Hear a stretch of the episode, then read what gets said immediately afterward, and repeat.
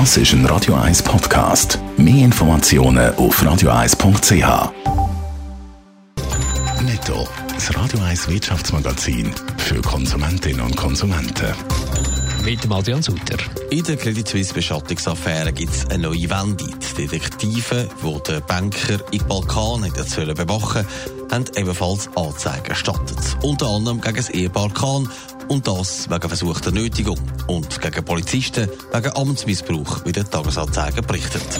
In Frankreich stehen wegen dem Streit um die Rentenreform sämtliche Ölraffinerien still. Die Gewerkschaft hat zu einem mehrtägigen Streik aufgerufen. Gehabt. Laut Angaben der Regierung sollen Tankstellen aber nach wie vor fast normal versorgt werden. Bei der Schweiz ist der Self-Checkout beim Posten hoch im Trend. Laut der Studie von der Credit Suisse benutzen über die Hälfte die Selbstbedienungskasse. Weniger als ein Drittel der Befragten haben angegeben, sie würden lieber weiterhin an der bedienten Kasse zahlen.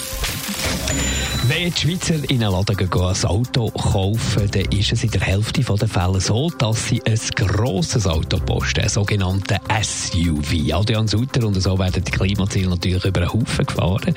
Wenn es nämlich um Neuwege geht, kommt die Schweiz ganz schlechte Noten über. Wie sieht es aus? Wenn es nach der durchschnittlichen CO2-Wert geht, dann ist die Schweiz in Europa auf dem letzten Platz hinter Deutschland. Das zeigt eine Rangliste, die der Kassensturz veröffentlicht hat. Es gibt verschiedene Gründe, warum die Schweizer sich so einen Strassenkoloss postet, sagt Andreas Burger, Direktor von Autoschweiz. Einerseits sei es die Topografie vom Land. Es gäbe viele Passstrassen und so weiter. Wir haben eine höhere Kaufkraft. Die Schweizerinnen und Schweizer kaufen gut ausgestattete Fahrzeuge mit Komfortoptionen, mit Sicherheitsoptionen. Das ist immer Gewicht und Gewicht bedeutet Verbrauch. Das bedeutet gleichzeitig, die Klimaziele werden nicht eingehalten, weil eben jeder Zweite ein grosses Auto braucht, für was auch immer. Aber die Autohändler sind auch nicht ganz unschuldig daran. Ja, sie kommen in die Kritik von Umweltverbänden, weil man kaum Werbung macht, zum Beispiel für kleine Autos oder sogar Elektrofahrzeuge. Nein, es wird genau für die grossen Autos auch geworben und das wird eben kritisiert. Die Autohändler werden aufgefordert, endlich wegzukommen von diesen SUV, um mehr Werbung zu machen für Autos mit weniger Verbrauch oder eben auch Elektrofahrzeuge, die mehr anzupreisen, als das bis jetzt gemacht wird. Netto, das Radio 1 Wirtschaftsmagazin für Konsumentinnen und Konsumenten.